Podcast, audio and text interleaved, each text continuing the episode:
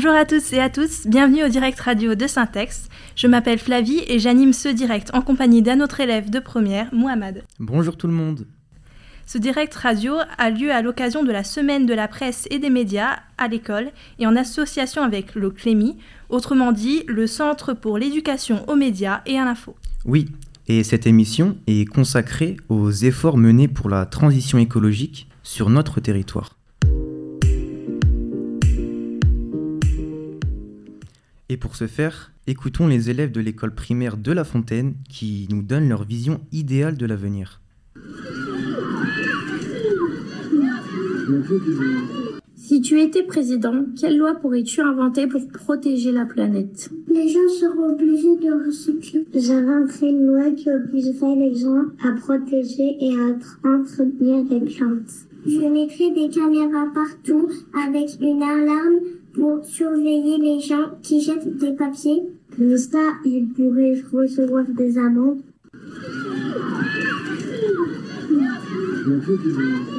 Si tu étais un super-héros du développement durable, quel serait ton super-pouvoir? J'aimerais avoir le pouvoir de produire et de contrôler le feu pour éteindre les incendies causés par les gens et leurs mégots de cigarettes. J'aimerais avoir le super-pouvoir de euh, rattraper les, les mégots, comme ça je les mettrais directement par, à la poubelle. J'aimerais avoir le pouvoir de créer des peupliers pour protéger les plantes. Mon super pouvoir serait de transformer les déchets en ce que je veux et leur donner une seconde vie. L'écologie consiste à protéger l'environnement. Comment, selon toi, pouvons-nous protéger notre environnement? En jetant ces déchets à la poubelle ou à la déchetterie. En utilisant des voitures électriques.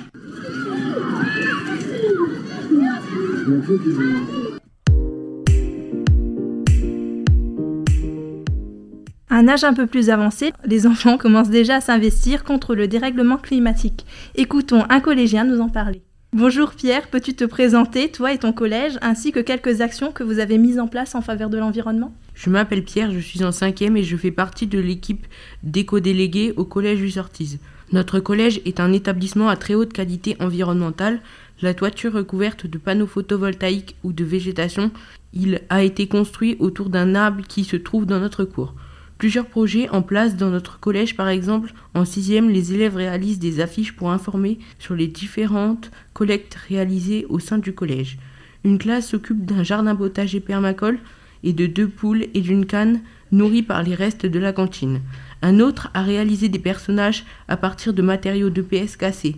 En cinquième, toutes les classes réalisent des projets autour du développement durable et les éco-délégués ont mis en place le compost en 2020 avec une entreprise partenaire AVM et le personnel technique. Ça fait beaucoup de projets, mais quel est le projet principal sur lequel vous travaillez? Nous voulons créer une cour éco-responsable parce qu'en 10 ans, l'arbre de la cour autour duquel le collège a été construit a été malmené, des plantes ont disparu et il y a un manque d'ombre en été. Notre cour doit être un lieu de bien-être pour nos moments de pause et adapté à tous les élèves. Pour cela, nous avons recherché tous ensemble des solutions et nous les avons proposées à l'ensemble du collège. À partir de ces propositions, des choix ont été faits avec l'administration. Merci. Et avez-vous d'autres projets pour le futur?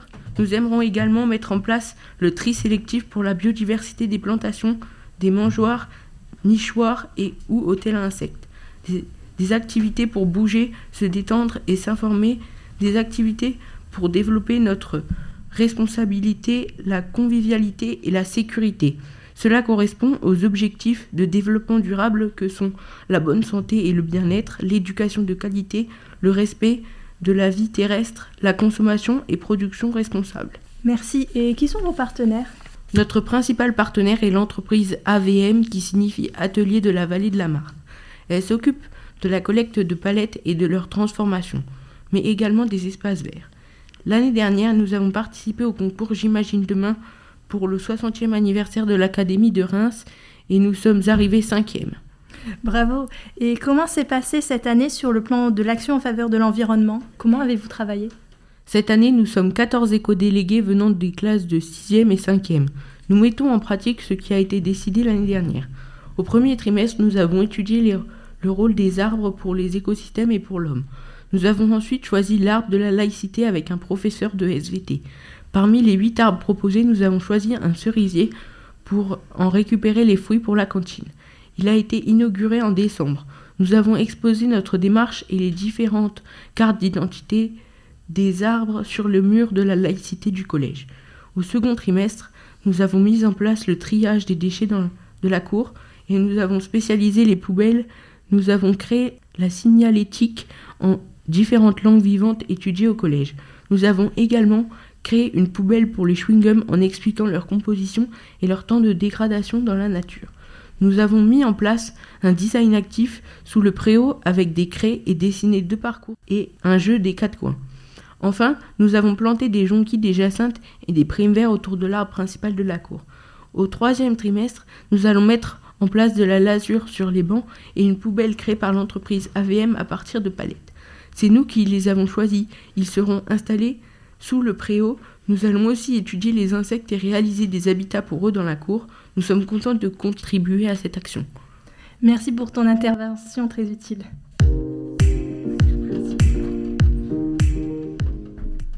Et maintenant, c'est au tour du groupe d'éco-délégués du collège Anne-Franck de se présenter. Bonjour, je m'appelle Enzo Molon et je suis en classe de 6e 4 au collège Anne-Franck et je suis éco-délégué. Bonjour, je m'appelle Timel Izizine, je suis en 6e 3 et je suis aussi éco-délégué. Bonjour, je m'appelle Elia Lutayev, je suis en 4e 3, je suis élu CDC et éco-délégué. Pour euh, s'inscrire au CDC ou aux éco-délégués, il faut remplir une feuille de candidature, c'est-à-dire euh, il faut dire nos qualités dessus, qu'est-ce qu'on aimerait faire, pourquoi on veut devenir euh, éco-délégué ou CDC. Et euh, bonjour à tous, je m'appelle Enzo Tonnelier, je suis en classe de 3 et je suis élu éco-délégué. Cette année, nous sommes 6 élus, 2 en 6e, 1 en 5e, 2 en 4e et 1 en 3e.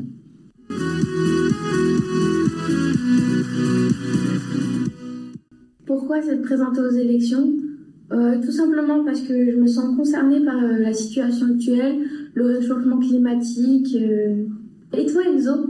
Je me suis présenté car je voulais végétaliser la cour, en gros planter des arbres, mettre de la plantation. Et Timaël, toi aussi tu t'es présenté aux écoles déléguées Oui, pour protéger l'environnement et participer aux nouveautés du collège. Aussi pour faire envie que les autres deviennent éco-délégués et de me sentir grand, comme les adultes, planter des arbres pour se sentir mieux. Et toi, Enzo, pour finir Je me suis présentée aux élections d'éco-délégués car je veux protéger la nature et l'environnement pour protéger aussi l'espèce humaine de, de l'extinction.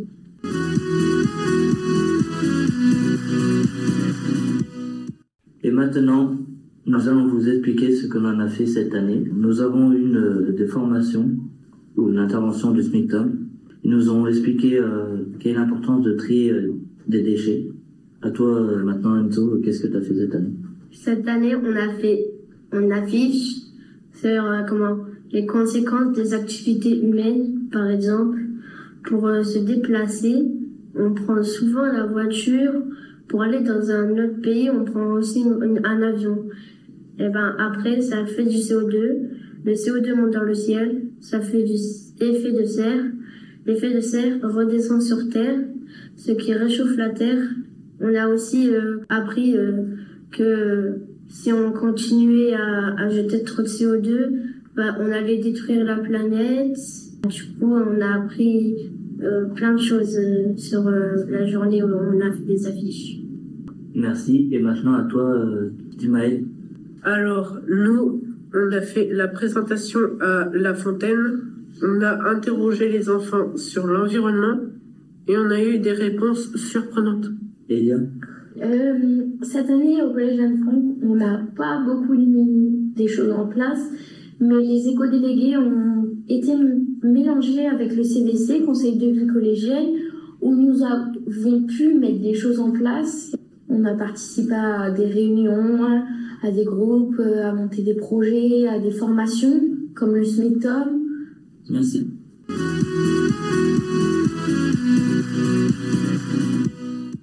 Après, d'autres projets pour la suite? Oui, effectivement, ce serait très intéressant d'installer un, un compost au collège. Et toi, Enzo, qu'est-ce que tu aimerais faire? J'aurais, j'aurais aimé faire euh, un récupérateur d'eau de pluie pour la filtrer en eau potable. C'est une, une excellente idée. Merci.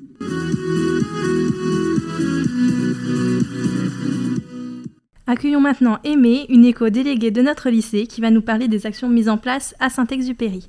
Bonjour Aimée, depuis combien de temps fais-tu partie du groupe d'éco-délégués du lycée? Bonjour, euh, ça fait deux ans que je fais partie des- du groupe éco-délégué du lycée. Et pourquoi tu rejoins ce groupe? Quelles étaient tes motivations? J'ai d'abord rejoint par envie, tout d'abord, et parce que je me sens vraiment concernée euh, par rapport à la planète, sa disparition, l'extinction euh, de l'espèce humaine et l'extinction de certaines plantes et animaux aussi. Merci.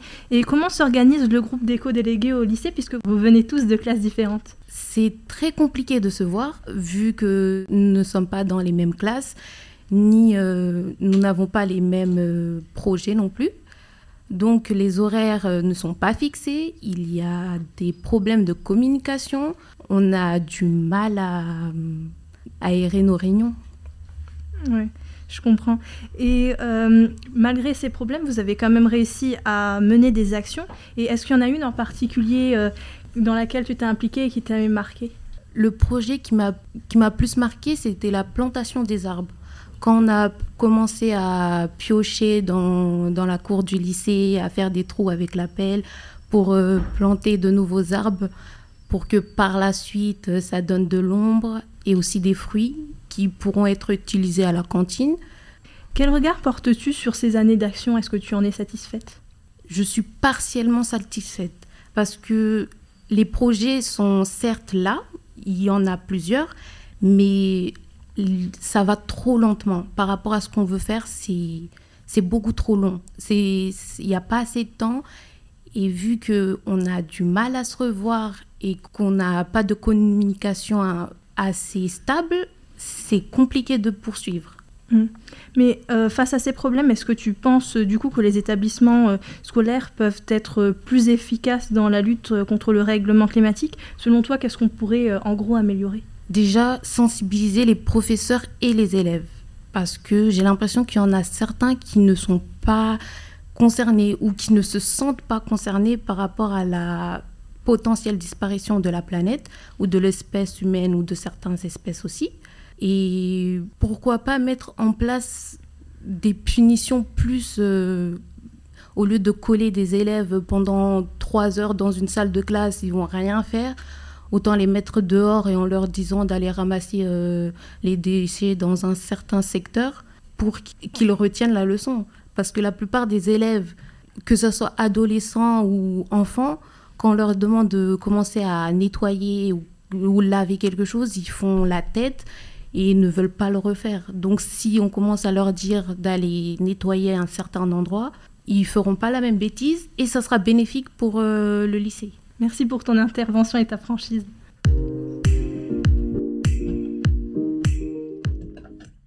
Nous accueillons maintenant Clélia, élève en STI 2D au lycée Blaise Pascal. Salut Clélia, merci tout d'abord euh, d'accepter de, répondre à nos questions. Et donc, euh, je voudrais te poser la question suivante. Donc, tu es engagé dans la filière STI 2D au lycée Blaise Pascal à Saint-Dizier. Tu peux nous dire ce que signifie euh, tout d'abord l'acronyme STI 2D et en quoi consiste cette formation? Euh, donc la filière STI2D signifie Sciences et technologies de l'industrie et du développement durable. Cette formation, s'adresse aux lycéens qui aiment la technologie et l'innovation, mais toujours dans le respect de l'environnement. Il faut aimer les sciences et la technologie. On apprend la gestion d'énergie, par exemple l'eau ou le charbon. Euh, on voit aussi les contraintes techniques, mais on apprend aussi le traitement de l'information. Merci. Donc, euh, quels sont euh, les débouchés professionnels potentiels à- après un bac STI 2D justement? Après un bac STI 2D, vous... fin seconde, du coup, vous aurez choix entre général et technologique. Si la STI 2D vous intéresse, vous choisirez technologique. Donc euh, la spécialité, il y a trois spécialités du coup dans la ST2D. C'est innovation technologique, ingénierie et développement durable et physique, chimie et maths. En terminale, vous devrez choisir entre deux spécialités. Et du coup, après la ST2D, les élèves ont le choix entre un BTS et un BUT qui se trouve en IUT. Après, on peut postuler en école d'ingénieur ou poursuivre une licence. La STI2D offre un grand choix d'options informatique, génie civil, logistique, euh, mais je vous conseille d'aller voir sur le site Horizon 21 pour plus d'informations. Et donc, tu travailles en classe sur euh, des dossiers qui impliquent justement cette euh, transition écologique. Est-ce que tu peux nous parler de tes travaux et est-ce que un en particulier a un impact direct sur notre environnement? En classe, en ingénierie et développement durable, notre professeur nous distribue un dossier d'une quinzaine de pages environ sur un thème comme par exemple le, fonctionnement de différentes usines, par exemple charbon, nucléaire ou hydraulique, et on voit leurs différents impacts sur l'environnement. Mais pour l'impact direct, c'est plutôt en terminale que nous allons travailler sur euh, ces sujets, notamment au cours du grand oral à la fin de l'année.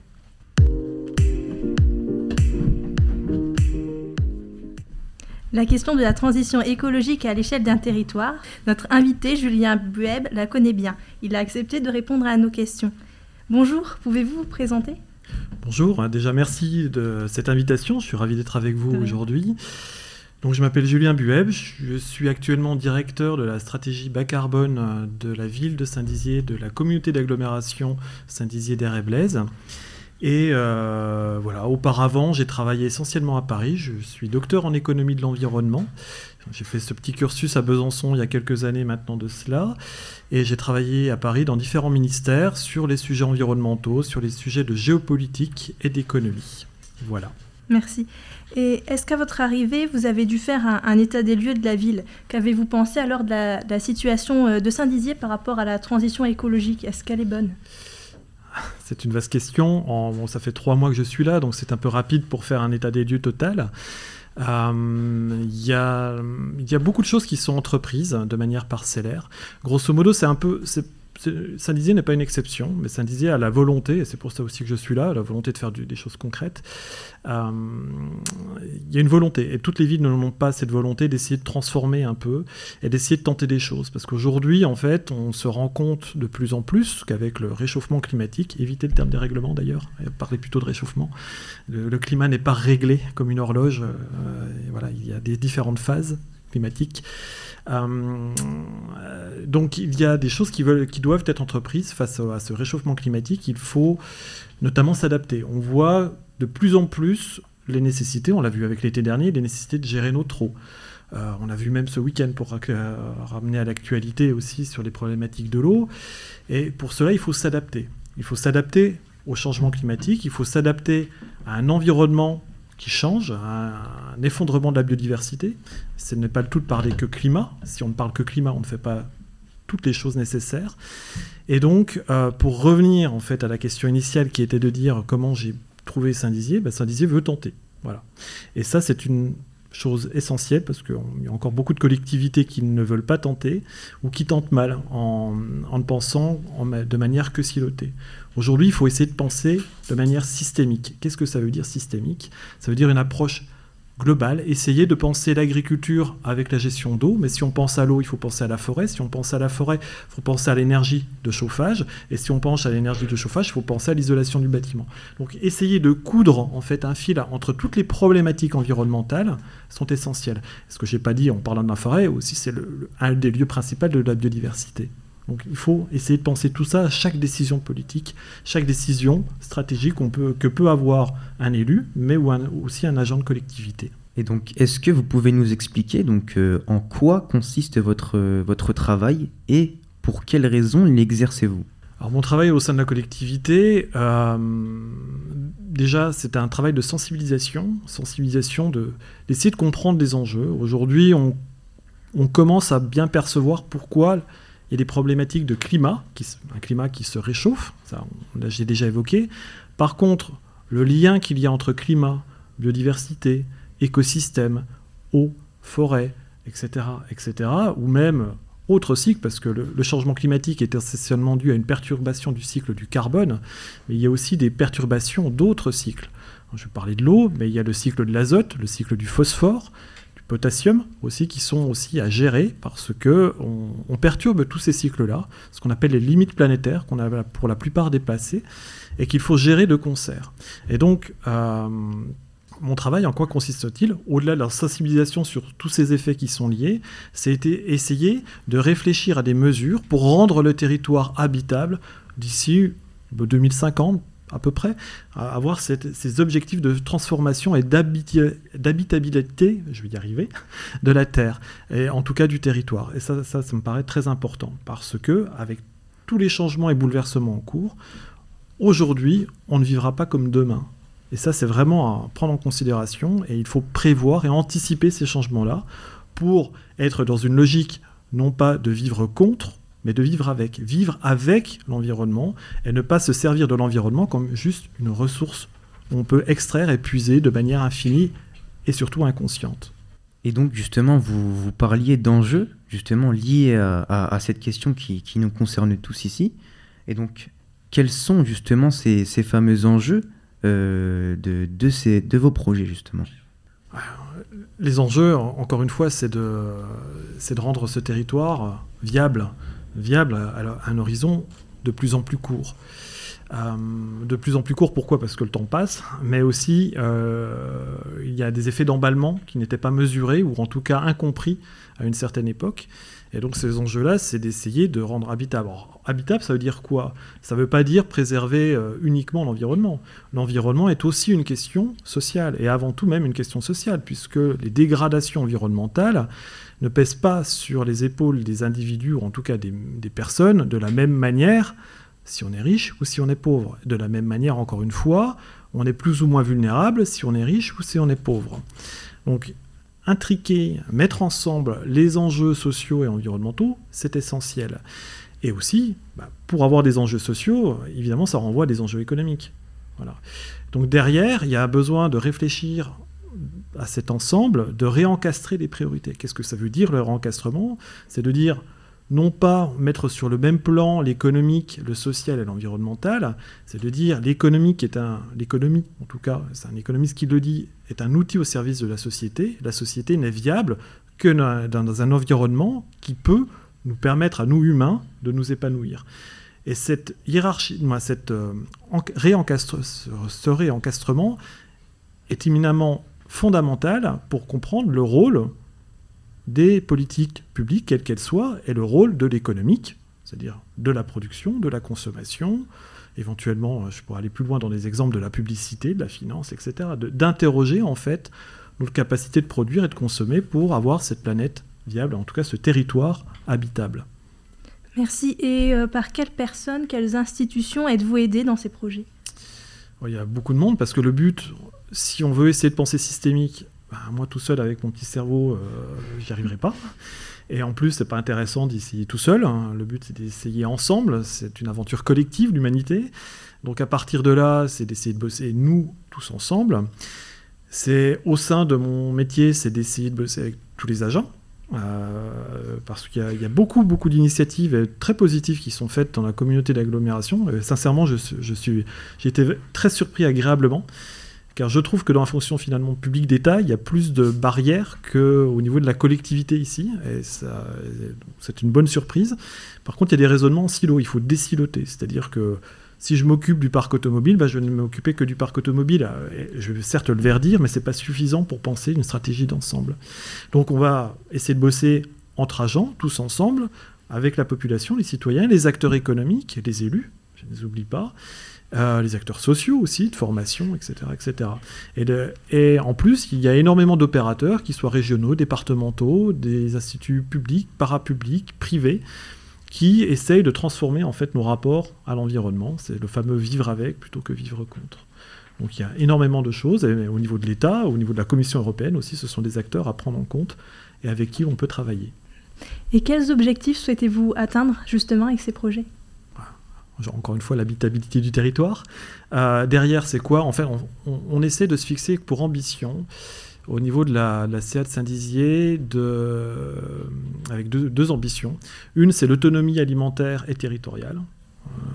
et sans doute le, pardon, autonomie alimentaire et énergétique, pourquoi territoriale? Sur le territoire certes, et, énergétique. L'autonomie énergétique est sans doute plus facile à atteindre que l'autonomie alimentaire. Il y a vraiment des grosses problématiques au niveau de l'alimentation et de l'agriculture. Et de l'autre côté, c'est euh, l'adaptation. Adaptation, on parle beaucoup d'atténuation au changement climatique qui consiste à réduire nos émissions de gaz à effet de serre. L'adaptation, c'est s'adapter à un climat qui change. Je vous rappelle que si on arrête aujourd'hui c'est pas pour faire de l'anxiété, hein, pour de mais si on arrête aujourd'hui toute émission de gaz à effet de serre, le niveau de la mer va encore monter pendant 900 ans, à peu près. Donc il y a une inertie climatique. Par contre, il y a des, des moyens d'engager les choses pour rendre ces territoires viables et ne pas excéder des, augmentations de la température. Donc, mais il faut quand même s'adapter. Donc la deuxième ambition, c'est s'adapter tout en évitant ce qu'on appelle la maladaptation, c'est-à-dire faire des choix aujourd'hui qu'on croit être positifs pour l'environnement et euh, qui s'avéreront dans 10 ans euh, dramatiques. Je vous ramène à l'actualité. On a eu euh, un sujet sur euh, la gestion de l'eau ce week-end avec euh, les bassines, ce qu'on appelle les bassines ou les retenues d'eau agricoles. Un retour d'expérience d'Espagne montre qu'il y a 10 ans, ils ont déjà fait les bassines, elles sont toutes à sec, et en plus, ça a séché complètement les, nappes phréatiques et les puits qui, pouvaient être en dessous. Il y a eu une gestion de l'eau qui était très mauvaise. Certes, c'est de l'adaptation à court terme, mais ça conduit à de la maladaptation. Et ça, c'est difficile de se projeter et d'imaginer en fait toutes les conséquences qu'on peut avoir, qu'une politique publique peut avoir, qu'une entreprise peut avoir, que nos actions individuelles peuvent avoir, etc. Donc lutter contre la maladaptation, c'est vraiment le deuxième pilier, une deuxième ambition.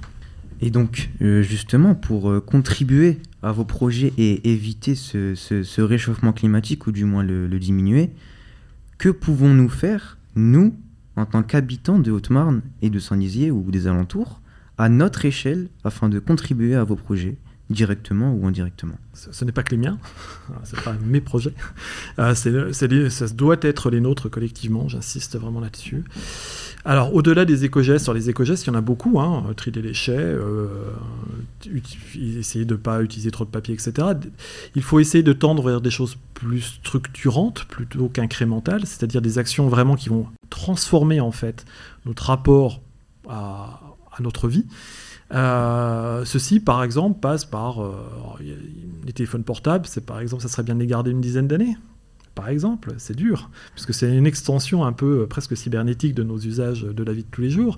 C'est essayer de transformer notre alimentation, la végétaliser de plus en plus. C'est manger de moins en moins de viande, parce que euh, l'élevage a des conséquences dramatiques sur les gaz à effet de serre. De même que l'agriculture, forme, d'agriculture un peu euh, mal, mal gérée, mal pensée, a des conséquences assez néfastes. Donc changer nos habitudes alimentaires participe à la transformation de ce qu'on appelle des systèmes alimentaires, des systèmes agricoles, euh, et ça, ça a des effets très structurants. Voilà, donc essayer de manger moins de viande, euh, de plus en plus de, de végétalisation, essayer de faire le maximum de transport 1 dans l'ordre à pied, 2 en vélo, 3 en transport en commun, et peut-être de temps en temps en voiture parce qu'il n'y a pas le choix. Mais transport en commun, ça implique le train aussi, et ça implique aussi des actions de la collectivité pour rendre des transports publics euh, et en commun pertinents. Et voilà. Merci d'avoir pris de votre temps.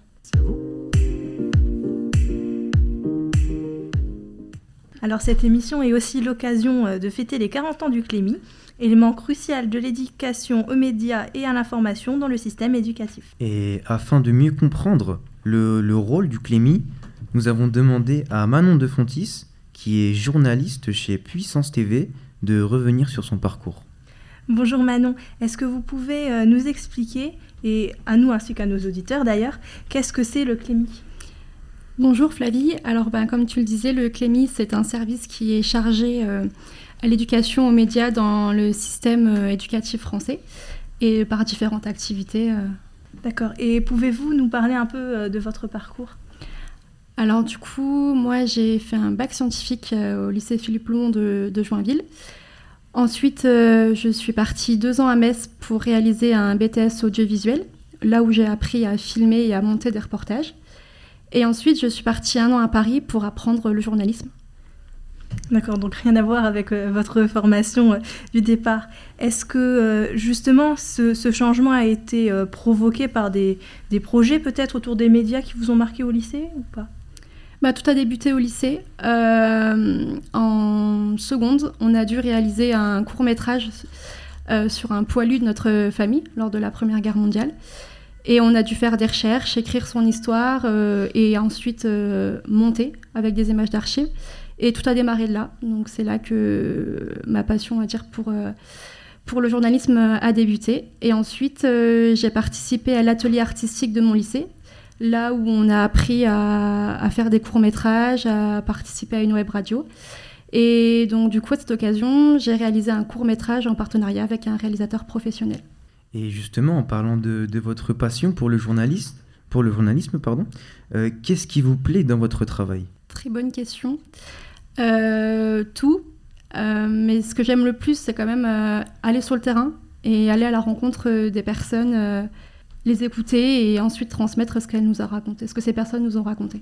Et donc concernant le sujet de la transition écologique, quel rôle pensez-vous jouer en tant que, en tant que journaliste justement sur la question euh, ben, de la transition écologique justement Et même de manière générale aussi, quel rôle peuvent jouer les, les médias concernant cette transition? Les médias ont déjà un rôle d'informer la population, donc je pense qu'ils ont un rôle très important à jouer. Euh, ils doivent informer, décrypter, euh, être aussi des lanceurs d'alerte. Euh, donc pour moi, les médias ont un rôle très important dans, cette question qui touche tout le monde. Merci. Et voilà, cette émission touche à sa fin. Merci à tous d'avoir été présents et de nous avoir écoutés. Merci à Canopé, sans qui ce projet n'aurait pas pu voir le jour. Merci aux éco-délégués de Louis Ortiz et d'Anne Franck aux élèves de primaire, à Manon de Fontis et à Julien Boueb pour leur investissement pour l'écologie et leur participation à cette émission. Merci aux professeurs documentalistes ainsi qu'aux techniciens qui ont permis le bon fonctionnement de, de l'émission. Oui, merci beaucoup. Et nul doute qu'avec la création euh, de la cité éducative, de nombreux autres projets et actions vont pouvoir voir le jour sur la transition écologique. C'était Flavie et Mohamed pour le direct radio de Syntex. Et surtout, n'oubliez pas le plus important. Vous aussi agissez pour la transition écologique.